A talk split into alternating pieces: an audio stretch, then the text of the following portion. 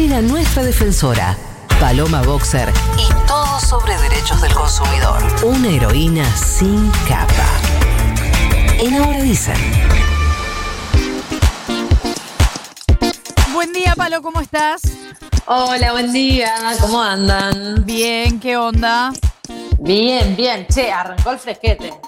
Decís, yo. Te eh, falta un pedazo acá hoy- de remera en el medio, mamita. mía. Claro, me parece que es eso lo que pasó, porque Sí, 10 te va a grados ahora, Palo. Con chino. eh, No me quiero Nico. poner paternalista, pero, se te, te- te va a tomar el pechito. No, pero escuchame una cosa. Yo estaba mirando eso desde que se conectó. El nivel de perra que tiene esa remera me calentó todo el estudio. No, Mírala, no, mírala, es mírala. un top. No, no, el culo nos muestra. Espectacular. Eh, Palo, querida, ¿de qué hablaremos hoy?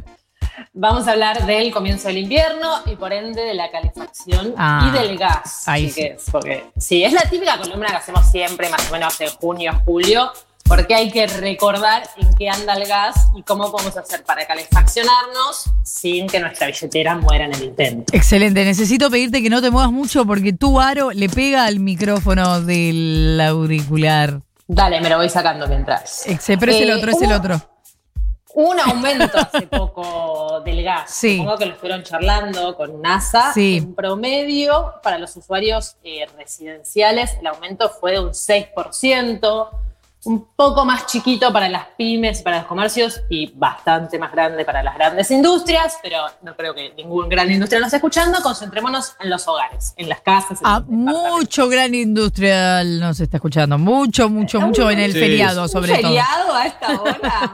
Los jefes duermen los feriados. Eso los que puede, trabajamos somos puede- nosotros. Eso puede ser.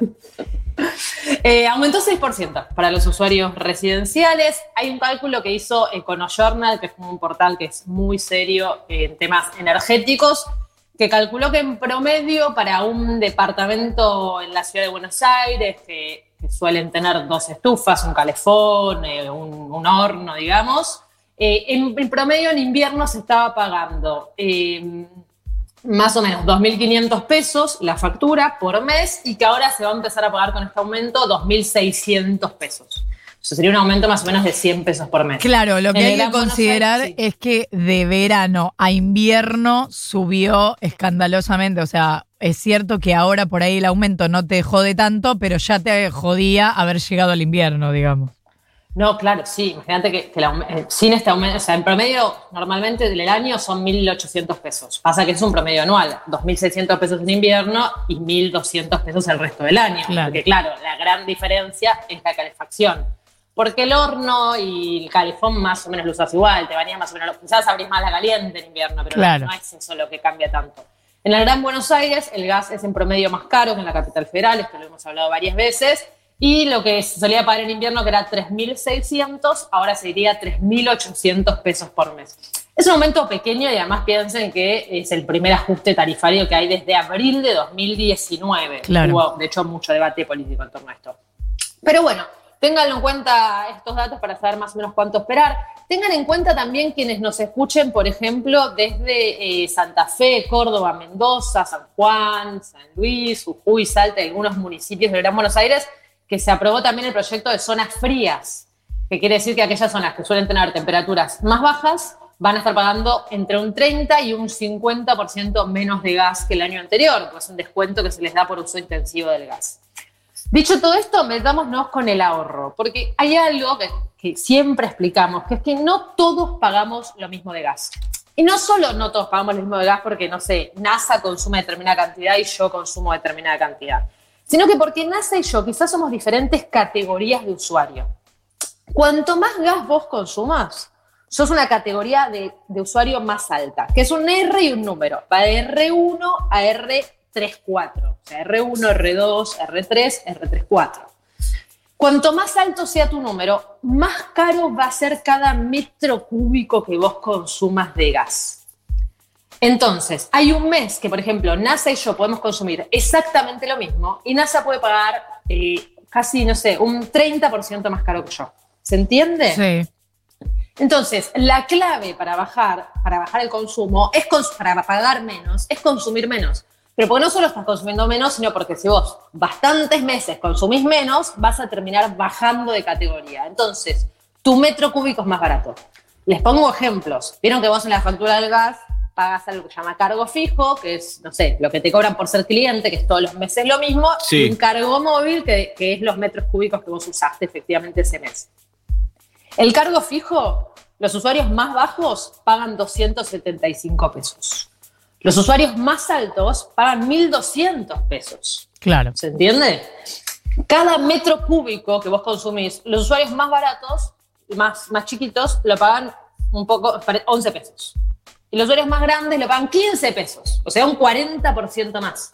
Por eso la clave, por más que suene pelotudo para pagar menos de gas, es efectivamente consumir menos gas por determinada cantidad de meses porque se hace siempre un promedio interanual. Claro, pero obviamente una cosa es, como hemos escuchado en muchas oportunidades, a gente que dice, no, yo en casa estoy en ojotas en invierno porque le doy a pleno a la calefacción. Y otra cosa es, eh, che, me estoy congelando si no prendo la calefacción. Bueno, obviamente Claro. hay, hay algo en el medio. Hay uno, sí, el que está en J es el verdadero quien pudiera. O sea, Claro. mi sueño es la losa radiante. Yo creo que cuando tenga losa radiante en mi vida va a ser como que. Te cagás sí. de calor con la losa radiante. Alguna vez tuve Ay, y te sí. cagás de calor. Estoy muy de acuerdo con la eh, doctora Florencia Halfon Lackman. Todo lo que no puedas regular Sí, sí. No, es chicos, un drama. Perdón, pero porque nosotros somos pobres, entonces ustedes Sí. están pensando en un departamento con losa radiante donde lo decía el consorcio y vos no lo graduás. Yo hablo de una casa con losa radiante en la que yo voy a mi sótano lleno de vinos porque también tengo una cava y regulo que temperatura tenga. Bueno, para. Bueno. Trajo su fanta- trajo su fantasía día. erótica. Eh, bueno, Algún bueno, día, soñar- Igual, pero te quiero decir que todo eso son recursos finitos, porque también podrías decir, bueno, losa radiante y le meto el aire acondicionado, bueno, bueno, bueno. Bueno, no, no, que no me escuchen los de prohibido pisar el pasto cuando digo Claro. esto, porque sabemos que el gas además es un recurso natural, eh, muy escaso, de los más escasos en el mundo y que hay que cuidarlo. Bueno, dicho todo esto, es difícil bajar, por supuesto, porque se toma un promedio de los últimos meses, en Metrogas, por ejemplo, se toma el último año, pero si lo intentan, estoy seguro que lo van a bajar. Y en caso que vos te hayas mudado recién, por ejemplo, y todavía no tengas un año de consumo, ahí sí vas a ver que tu categoría puede ir cambiando todos los meses. Depende eh, de lo que consumas ese mes. Pero si no, es un poco más, más difícil.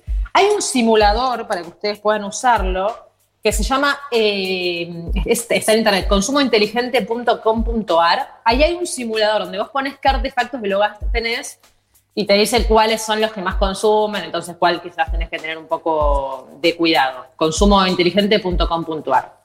Y vamos, si tenemos tiempo, a algunos detallitos. Venga. Ustedes díganme. Venga, vamos, meta. Calefacción. Clave en la calefacción, que es lo que más vamos a usar en invierno. Primero, obvio, no usar el horno, chicos, porque no sirve para un carajo. O sea, es muy poco eficiente y además eh, es muy peligroso, ¿no? Sabemos que el horno no está pensado para No está para bollos. no, pero sí algo que es muy barato y que realmente nos va, puede cambiar la, la consumo. Muy bien, Flor, me acabo de caer en tu chiste, fue muy bueno.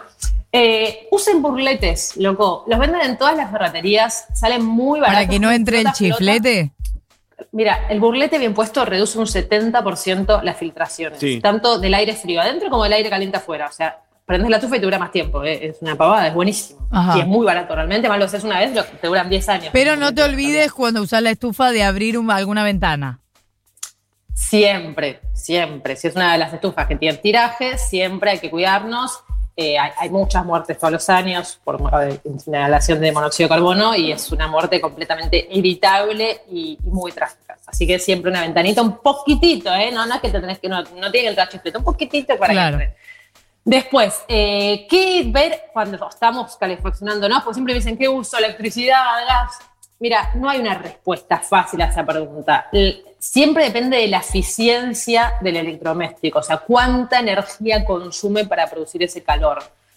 Es difícil calcular la eficiencia, pero hay algo muy fácil que es eh, de qué clase es el electrodoméstico. ¿Vieron que siempre traen como un semáforo los electrodomésticos? O una letra de la A a la D. Mm. Sí. Bueno, cuanto más verde sea, y cuanto más cerca de la letra A está, quiere decir que ese electrodoméstico usa menos energía para hacer lo que tiene que hacer, en este caso. ¿Podemos producir calor. confiar en esa categorización?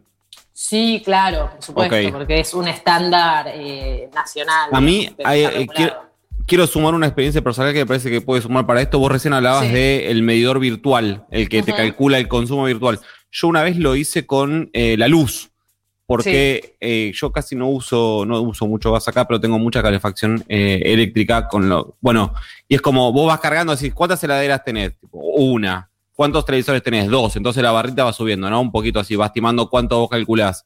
Eh, Sí. Lavarropa, sí, uno. Yo qué sé. Después decís, eh, ¿cómo calefacciona? Con paneles, eh, los paneles esos sólidos, ¿viste? Los que van a la se te pared. fue al carajo. ¿Cuántos tenés? Cuatro, así. Buf, la barra se te va a la. R, básicamente. Bueno, pero depende mucho de la clase del electrodoméstico. Por eso lo que les estoy diciendo, si se están mudando, si están pensando en comprar una estufa eléctrica o algo así, quizás te conviene comprar un producto que sea un poco más caro, pero más eficiente. Porque créeme que realmente vas a ver la diferencia en, la factura de electricidad o de gas y lo vas a recuperar en poco tiempo. Con lo cual, posta en eficiencia, lo barato después te sale carísimo en términos de consumo energético. No traten de evitarlo. eso. Bien. Agendado, Palo. Entonces esperamos eh, estar lo suficientemente calefaccionadas y no eh, morir en el intento de pagar la factura. Gracias, Dale, si Palo. no se compran un buzo como el tuyo que se lo ve re No, no, te digo-. Te digo que es una buena herramienta. En todo, o sea, es lo más barato es comprar frazadas. Te mando un besote y hasta la semana que viene. Chao, chiques, buena semana. 13 minutos para las 8.